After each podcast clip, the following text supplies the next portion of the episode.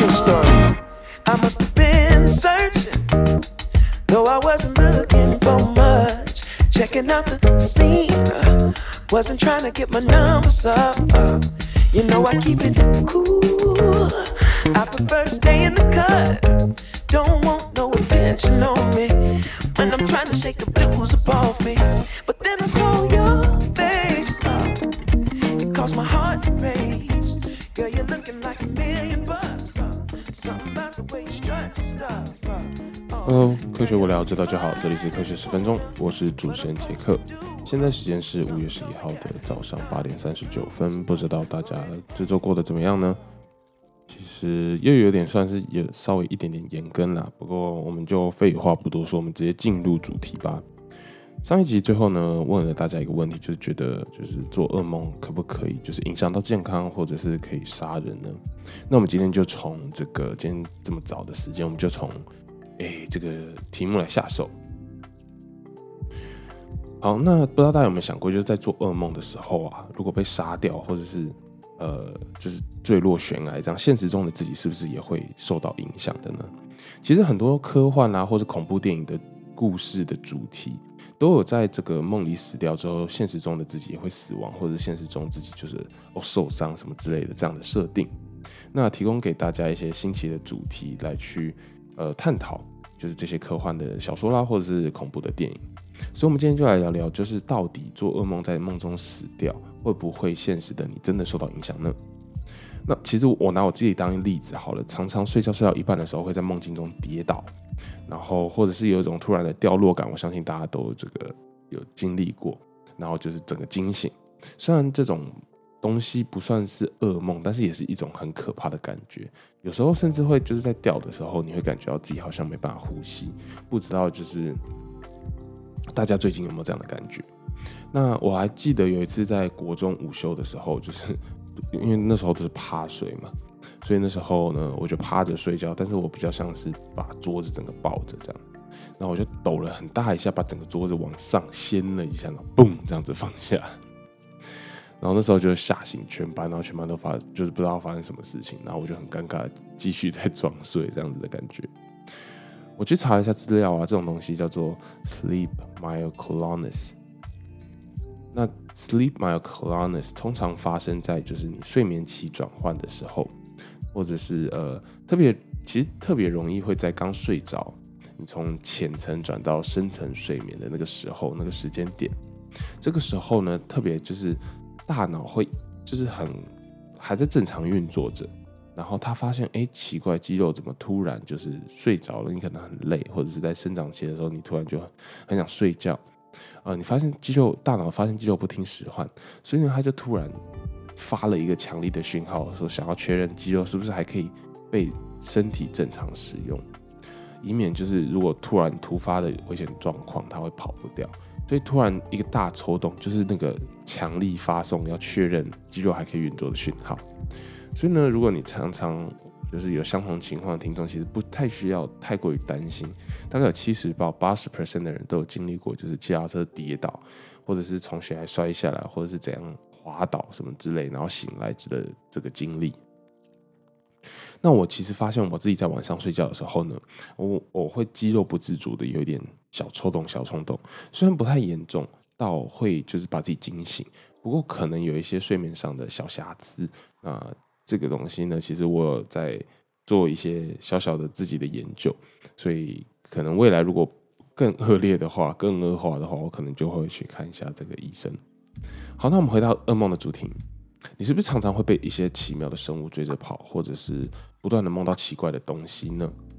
那其实，在这个 University of Michigan 的睡眠实验室统计发现说，被奇妙的生物或者可怕的生物追着跑呢，是大部分的人都有梦过这样的情况。特别是如果你经历过一些创伤，在做梦的时候呢，大脑会不断的去强化那件事情，导致你不停的去梦到相同的梦，或者是相同的事件一直重复的发生。其实科学证实发现过后呢。噩梦自己本身是无法杀人的，不过呢，噩梦或者是可怕的梦所导致的这个情绪，其实是有可能间接的伤害到人体的健康。那这件事情是科学所肯定的。当你做了太多次的噩梦，大脑呢会自动开启，有点像是一个失眠模式一样，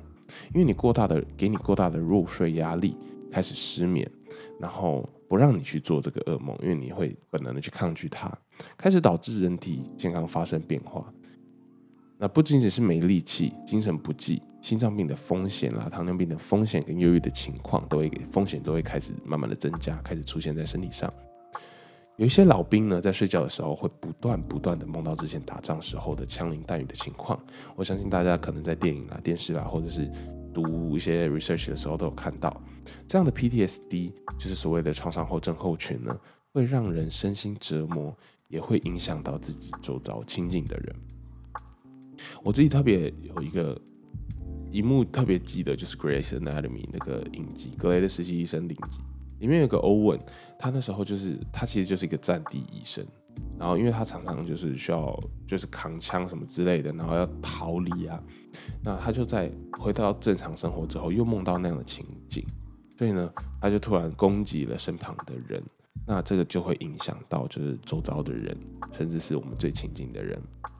那找到了这些，就是呃，睡眠治疗就变成非常有用。那为什么要睡眠治疗？就是要让大家去有效的面对自己的情绪，跟了解到做噩梦的原因。那找到了这些做噩梦的原因之后呢，治疗师就会开始有办法对症下药。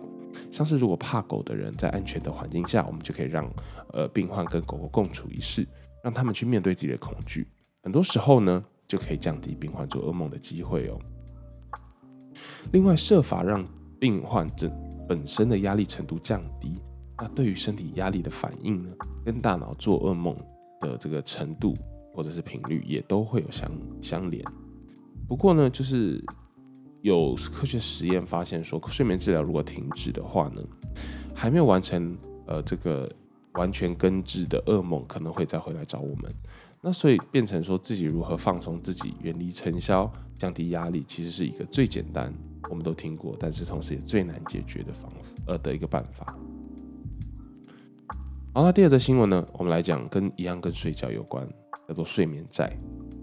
那你是不是有听过睡眠债 （sleep debt） 这个名词呢？当你睡眠时间不够长，导致自己起床之后呢，就是没有精神。可能正常人需要睡满八小时，可是这个晚上你只睡了四个小时、五个小时，那这少掉的三四个小时呢，我们就可以称作为睡眠债 （sleep debt）。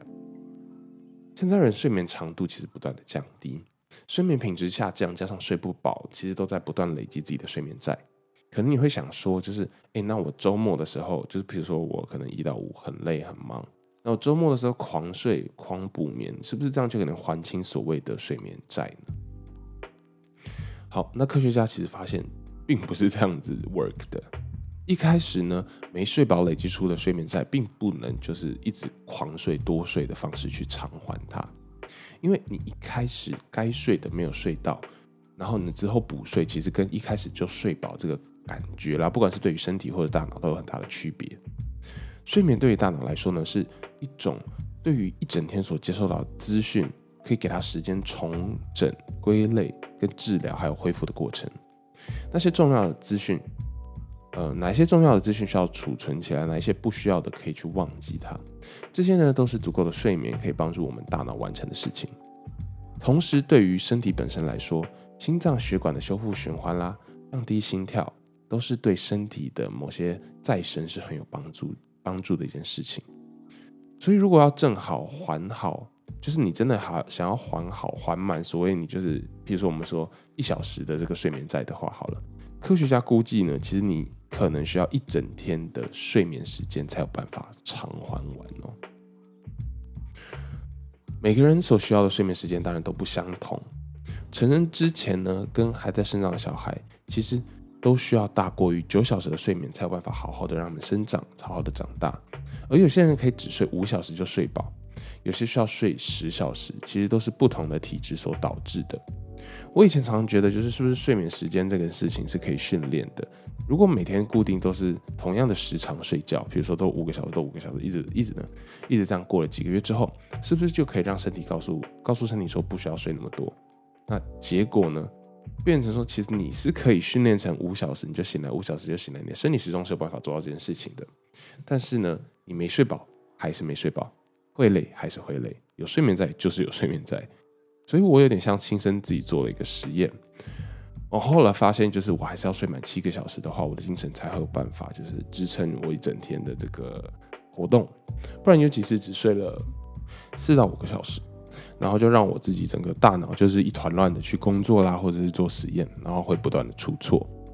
当然有几个方法可以帮助大家早点还完这个睡眠债。其实我觉得大家现代生活的大家啦，已经很难去睡饱了。那每天多睡十五分钟，每天多就是早一点起，呃，睡睡觉十五分钟，直直到增加到某一天，你觉得起床的时候发现，哎，我今天的精神状况好像不错，好像睡得还蛮好的，还不错哦。那恭喜你，就是你找到你自己的 sleep sweet spot 了。那尽呃，医生有建议说，尽量睡前不要划手机，不要太晚喝咖啡。不要中午午睡超过二十分钟之类的这件事情，我相信大家都已经听到，不想再听了。不过这件东西真的就是还是很重要，所以我就是不断的去，呃，再提醒了一次大家，可以去就是我在资讯栏里面提供的一些网站啦，看一些 tips。因为长时间的睡不饱呢，其实很容易导致各种神呃神经上啦，或者是身体上的疾病，糖尿病的风险啊，体重的增加，焦虑、忧郁、心脏病。认知功能失调，甚至是就是呃记忆力上就是慢慢往下，呃免疫力系统低下，这些都跟睡不睡得饱其实都是有关系的。所以听完这集的各位可以一边听一边在睡前看一点书，然后让自己沉静下来，早点睡觉。那祝大家有个好梦。那本集的问题呢，我们就来问呃大家说，呃如何逆转皮肤的老化？因为我知道。很多爱美的人都会想要打肉毒啦，或者想要玻尿酸啦，尽量就是不要让自己的这个皮肤看起来比较老化、比较多皱纹，然后把它填平之类的。那我们下一集的一开始呢，我就来跟大家讲说，现在新的科学发现，怎样可以去逆转皮肤的老化，是不是有办法，就是真的去逆龄呢？